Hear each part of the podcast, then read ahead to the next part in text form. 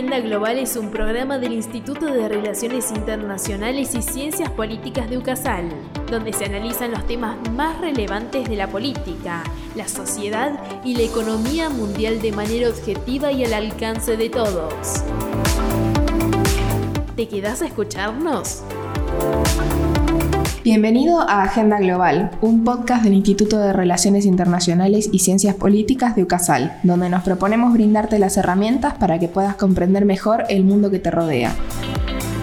Para esta importante tarea contás con el apoyo de Carlos Tapia, Sofía Celis, Leonel Deruba y en redes Carolina Orce, y quien les habla, Carola Bici. Bueno, muy buenos días o quizá tardes para los que nos están escuchando. En esta oportunidad retomamos nuestro tan querido segmento de entrevistas tocando una temática sumamente interesante para el ámbito de las relaciones internacionales, eh, la, que es la cuestión Malvina y sobre todo para Argentina. Para esto nos acompaña en el estudio Facundo Gali, director general del Centro de Investigaciones sobre Malvinas. Facundo, bienvenido. Hola, ¿qué tal? ¿Cómo están? Un gusto estar aquí. Facu, ¿nos podés contar un poco cuáles son las, actividades centrales del CIMA? Sí, este, mira, el Centro de Investigaciones sobre Malvinas tiene por objetivo básico buscar formar un grupo de expertos dedicados a la cuestión Malvinas, ¿sí? de acuerdo a, este, a una serie de eh, parámetros, por así decirlo, que son la Constitución Nacional, donde están albergados los intereses nacionales de nuestro país, la Carta de Naciones Unidas, las resoluciones de la Asamblea General, como bueno del Consejo de Seguridad. Esto toma claramente la resolución 2065 en adelante, ¿sí? que avala la existencia de una disputa eh, de soberanía entre Argentina y el Reino Unido, tomando en cuenta los intereses de los habitantes de las islas, no los deseos. Y este, bueno, aparte de eso, nosotros también expandimos un poco o abrimos un poco la cancha hacia lo que es el Atlántico Sur en general y la Antártida. Mm, tomando en cuenta obviamente todos los intereses que juegan en cada uno de estos escenarios eh, geopolíticos. Así que en lo que hacemos nosotros es una serie de actividades tanto internas como externas, ¿sí? para que este grupo de integrantes, de asociados, puedan poco a poco ir tomando conocimientos de cómo redactar, eh, hablar, dialogar, investigar, que es lo más importante, ¿sí? para que así se generen conocimientos, se construyan, es una palabra que he aprendido eh, por un mentor en Buenos Aires, construir conocimientos, em, que implica obviamente un, proceso previo de construcción de lo aprendido, para que de ese modo nosotros, eh, a partir de nuestras distintas plataformas, que son todas hasta el momento digitales, podamos darles difusión. En el Centro de Investigaciones sobre Malvinas funciona como una plataforma donde el importante, o donde, perdón, el epicentro es el investigador. Eh, no es el centro de investigaciones, publica tal archivo, saca tal investigación, sino es Facundo Gali, Laura Rodríguez, Lucas Sanse hacen las publicaciones. Simplemente nosotros trabajamos como una plataforma para que ellos puedan encontrar un lugar donde capacitarse, capacitar y difundir sus este, experiencias un pequeño trampolín. Exactamente, como un trampolín. y esto me, me, encanta porque es muy interesante y me surge también la, la, pregunta de cómo, cómo surgió ¿no? la idea de crear ese instituto, de dónde salió en una reunión, no sé, alguna, alguna inspiración. Sí, no, este, de hecho la historia es muy interesante porque si bien veníamos trabajando en el 2019 ya con Lucas Sanz y Facundo Amado, eh, habíamos hecho unas investigaciones previas para la primer, eh, creo que fue un congreso o seminario, no recuerdo bien la estructura, del COFEI Joven que sería en Jujuy, organizado por Carlos Romano em, y bueno, Norberto Consani, que es el director del IRI de La Plata. Y ahí nos salió la idea de decir, estaría bueno algún día eh, darle un poco más de, carácter institucional a esta, a esta dinámica que tenemos de, de investigar, ¿no? Esa pasión de, salir a, a ver qué podíamos conocer y difundir el resto de la sociedad. En el 2020, ya en el con la pandemia adentro, ¿sí? en, pleno apogeo, creo que era julio, junio. ¿sí? Lo más duro. Lo más duro, imagínate, el invierno. Este, bueno, se sumó Laura Rodríguez y este, salió la idea entre los cuatro de decir, lo hagamos una asociación. Eh, obviamente habíamos buscado a ver qué carácter podría ser el mejor, si una asociación, una ONG, una empresa. Dijimos, lo hagamos una asociación que sea de carácter civil. Em, y bueno, empecemos a trabajar en formar una estructura, eh, un estatuto ¿sí? que nos dé base legal atender hacia lo que hacen los requisitos eh, estatales para poder adquirir la personalidad jurídica, teniendo en cuenta, buscando más, o, más que nada asegurar los derechos de autor, ¿no? Claro. Hacia futuro. Así que bueno, empezamos a trabajar, como siempre les digo a todos los, a todos los que se integran, a todos los nuevos integrantes, siempre les digo, fue una idea de cuatro locos, pero que de todos los que ingresan es absolutamente compartida por todos, porque se supone que si vos ingresás es también tu idea ahora. Claro. Eh, siempre tratamos de que sea de todos, ¿no? Vos nos comentás que esto funciona más bien como una plataforma para que los chicos puedan publicar sus, sus propios papers y toda la cuestión. Exactamente. Comentanos un poco sobre los últimos papers publicados.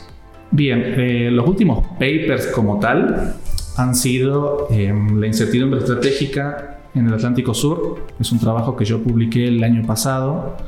Eh, también está, bueno, lo que hace a la historia de la corona británica en el conflicto del Atlántico Sur, que es un trabajo de Lucas Sanse. Menciono estos dos últimos porque, mm, si bien cronológicamente son los últimos que hemos sacado, son los que tienen este carácter de paper o trabajo de investigación y eh, de momento son nuestras publicaciones más importantes porque lograron ir a concursar a Buenos Aires y ambos obtuvieron el primer premio en cada una de sus categorías. Em, ¿En qué año las redactaron? 2022. Ah, En el mismo 2022. Y no, bueno, estos trabajos, como verán, las temáticas son muy diferentes. ¿sí? Uno busca eh, estudiar cómo ha sido la actuación de la corona británica, que no es el poder ejecutivo británico, ¿sí? a lo largo de todo lo que fue la disputa de soberanía con el Reino Unido desde el año 60. Creo que este, mi compañero ha trabajado las visitas oficiales específicamente y ha buscado ver si la corona realmente se mantuvo objetiva e imparcial durante todos esos años. La respuesta fue que no.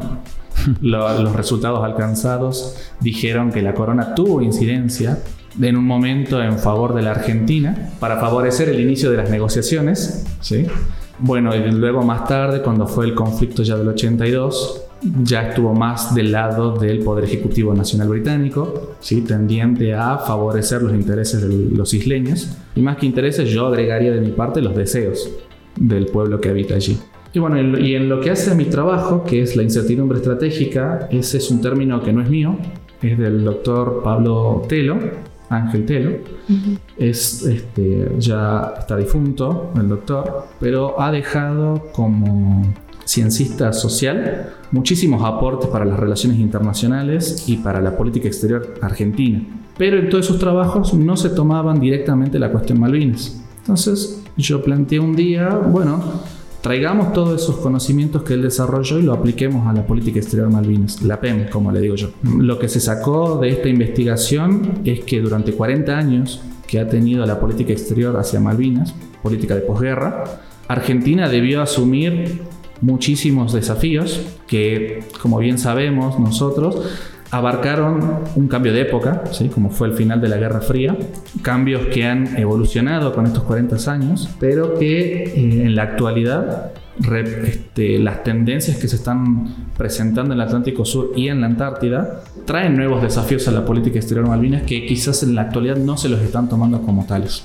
No se está considerando estas hipótesis de riesgo que afectan de una forma u otra al interés nacional argentino. Y bueno, en el trabajo buscábamos primero identificar estos desafíos a lo largo de 40 años y luego eh, tomar en consideración, en base a las tendencias actuales, cuáles son los nuevos riesgos que están. ¿Cuáles son las nuevas características que definen el Atlántico Sur como una región particular?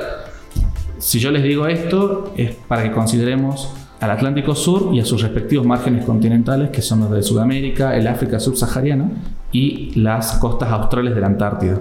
Quizás, si ustedes me preguntan cuál sería el- lo más importante que, arrojó tu investigación, bueno, fue la presencia de los actores extrarregionales, ¿no? Las de Estados Unidos, China, el Reino Unido, Francia, España y Taiwán. ¿Por qué? Porque Estados Unidos junto a China, sobre todo más desde, el lado norteamericano, se percibe la sensación de una competencia hemisférica con China. Si bien China no lo asume así en su política oficial, si uno este, toma los datos existentes, puede verificar que efectivamente hay un interés marcado muy fuerte de China para acceder a fuentes alternativas de recursos naturales a los recursos que les permitan claramente mantener su modelo económico actual. Y bueno, del Reino Unido es que si bien no tiene ese mismo intención de control hemisférico o de influencia política como sí lo tuvo en el siglo XIX, siglo XX, perdón, siglo XVIII. Eh, en la actualidad es el único país de la OTAN que mantiene una estructura permanente en el ámbito militar, tanto en el ámbito aéreo, terrestre como marítimo. Así que es un actor de peso, digamos, para considerar siempre. Y mencionaste muchos actores, digamos, en esa en esa enumeración que hiciste. ¿En qué lugar um, para vos, eh, en ese caso, en todo ese tramado de, países, eh, qué lugar ocupa Argentina y su política y su, política exterior? Bueno, Argentina es claramente un actor regional de mucho peso que a mi consideración, y estoy escapando de la investigación en sí, no está sabiendo aprovechar sus capacidades es un actor que, como les digo, no, está teniendo en cuenta últimamente estas tendencias que se están dando en el Atlántico Sur y más allá de lo discursivo o lo retórico. Porque si uno agarra los, los archivos de discursos, de retóricas, e incluso hasta de algunas leyes, puede ver que sí hay este, un interés político, pero que no escapa a la al, al, papel. No se baja hacia la realidad, como es, por ejemplo, la falta de... Em, no falta, sino más el desgaste de nuestras políticas regionales ¿sí? para mantener una posición unificada en lo que hace el reclamo Malvinas. En los últimos años, durante la década del 2010, estuvo muy presente esto de unificar, por ejemplo, el, bloqueo de puertos a buques con bandera eh, de las islas. Durante esta década, de estos últimos años, se ha visto ese agotamiento, ¿sí? Por parte sobre todo de Brasil y Uruguay, que han permitido el acceso de estos buques, y de aeronaves con destino a, las Islas Malvinas. Em, habla así de este, que Argentina sigue manteniendo las protestas a nivel diplomático, pero a partir de ahí no se manifiestan contrapropuestas para estos países, porque son países con intereses. ¿sí? Y Argentina quizás ha perdido esa iniciativa de proponer a Brasil y a Uruguay, nuestros dos socios del Mercosur, ¿Cuáles son bueno, las ventajas de apoyarnos ¿no? en este bloqueo comercial? Porque ellos van a perder dinero con esto. Van a perder eh, quizás una, un socio como es el Reino Unido, que quizás no es un socio económicamente muy importante después del Brexit, pero que sigue siendo un socio de importante influencia política, eh, de referencia política, como dicen los británicos. Entonces, este, Argentina debe este, tomar esa iniciativa, decirle a estos dos países que son socios, que son, bueno, Brasil es nuestro principal socio comercial, decirle cuál es la ventaja de apoyarnos, cuáles son concretamente lo que va a obtener a cambio de este, estar de nuestro lado, más que de un lado neutral o que pueda favorecer por acción u omisión al Reino Unido. Facu, cambiando un poco de tema, pero igualmente cuando uno lee los papers puede dilucidar que la única fuente que se usa no es solo nacional, sino que también se usa información eh, desde el lado y desde el punto de vista británico. Eso es muy importante. ¿Nos puedes comentar algo de eso? Sí, tal cual. Este, como bien vos decís, nuestras investigaciones, puntualmente estas últimas dos, este, utilizan muchísimo los archivos que proceden del Reino Unido, sobre todo lo que hace al gobierno del a los distintos gobiernos del Reino Unido, al Foreign Office, la de las distintas cámaras de los comunes, sus, de las distintas cámaras, perdón, del Parlamento y este, sus respectivas comisiones. Por lo menos en mi caso he utilizado muchísimo las comisiones de política exterior de la Cámara de los Comunes y el Comité de Relaciones Interiores, Internacionales y Defensa de la Cámara de Lores. Eh, por lo menos desde mi lado como investigador como coordinador del área académica, en la cual es obviamente un cargo interino dentro del CIMA, busco instar siempre a los participantes a ir un poquito más allá de eh, los dogmas establecidos. Los dogmas establecidos están en, por lo general en nuestra literatura y yo les invito siempre a que los identifiquen, que los vean, eh, los desconstruyan y los vuelvan a construir. Y eso implica siempre también bueno, será que eso es mi lado internacionalista, tomar este, siempre lo que la mirada de afuera, ¿no? Sí. En este caso, y como bueno, es el tema Malvinas, el tema de la bibliografía británica. Pero eso no deja exento a que el día de mañana podamos tomar la bibliografía brasileña, chilena, uruguaya. Eh, bueno, yo en el año 2021 saqué una investigación sobre la posición de los habitantes eh, de cara al post-Brexit. De los habitantes del Malvinas de cara al post-Brexit. ¿Cuál era su apreciación particular de lo que era el Brexit y los acuerdos que se estaban sacando eh, con la Unión Europea? Eso implicó claramente ir a los archivos de estos habitantes que no son este, del Reino Unido, sino que están en sus propias bases eh, y en sus propios dominios de Internet, ¿no? Sí. Así que eso fue muy interesante, a mí me abrió muchísimo la cabeza para conocerlos un poquito más, porque siempre hablamos ¿no? de respetar los intereses isleños, tenerlos eh, en cuenta esos intereses, pero a veces se nos escapa, exacto, saber cuáles son esos intereses. No quiero decir que se nos escape a todos, pero sí el común denominador de la, de la sociedad. Sí, y bueno, para quienes no saben, también tenemos un, gran investigador en nuestro, en, nuestro, en nuestro equipo que forma parte también de lo que es Agenda Global, eh, que es Leonel. Así que me, gustaría que los, que los dos investigadores también intercambien algunas preguntas, un par de ideas. Leo. Hola, ¿cómo están todos ahí? Em, bueno, la verdad que eh, muy interesante lo que estábamos escuchando. Y en esta cuestión de, seguir eh, indagando sobre CIMA, quisiera preguntarte cuál es la importancia que hoy ves en investigación que está haciendo CIMA y cuál es la importancia propia del instituto para aportar eh, investigaciones o nuevos enfoques a la cuestión Malvinas, que si bien existe profunda investigación, siempre se van encontrando distintas aristas o puntos a, investigar en pues, torno al propio reclamo que hace la Argentina, pero también a las cuestiones históricas de reclamo de Inglaterra sobre eh, las Islas Malvinas. Bien, eh, gracias por tu pregunta, la verdad que muy interesante. Yo creo que como asociación. Este, bueno, en mi carácter de socio fundador, junto a mis compañeros, siempre hemos buscado tomar como impronta que Malvinas se escapa al conflicto del 1982, se escapa a la visión militarista, nacionalista y que, es reduccionista al Reino Unido o a Argentina en el ámbito de la política exterior o, como he dicho, de las Fuerzas Armadas. Desde mi lugar como investigador, como coordinador de esta área académica, busco que las investigaciones como he dicho siempre, de construyan esa visión dogmática y avancen un poquito más, tomen Malvinas en, general, ¿no? en, su perspectiva histórica, estratégica, política, internacional, eh, como puente hacia la Antártida, que no es nada nuevo, de hecho, son todas, todo lo que yo estoy diciendo no es nada nuevo, ¿sí? son apreciaciones que quizás ya tienen otros centros u otras asociaciones como son la Red Federal de Estudios sobre Malvinas, la REFEM, de la cual también soy parte y de la cual bueno, he logrado en mis años como estudiante de Relaciones Internacionales nutrirme ¿no? de, esa, de esa perspectiva.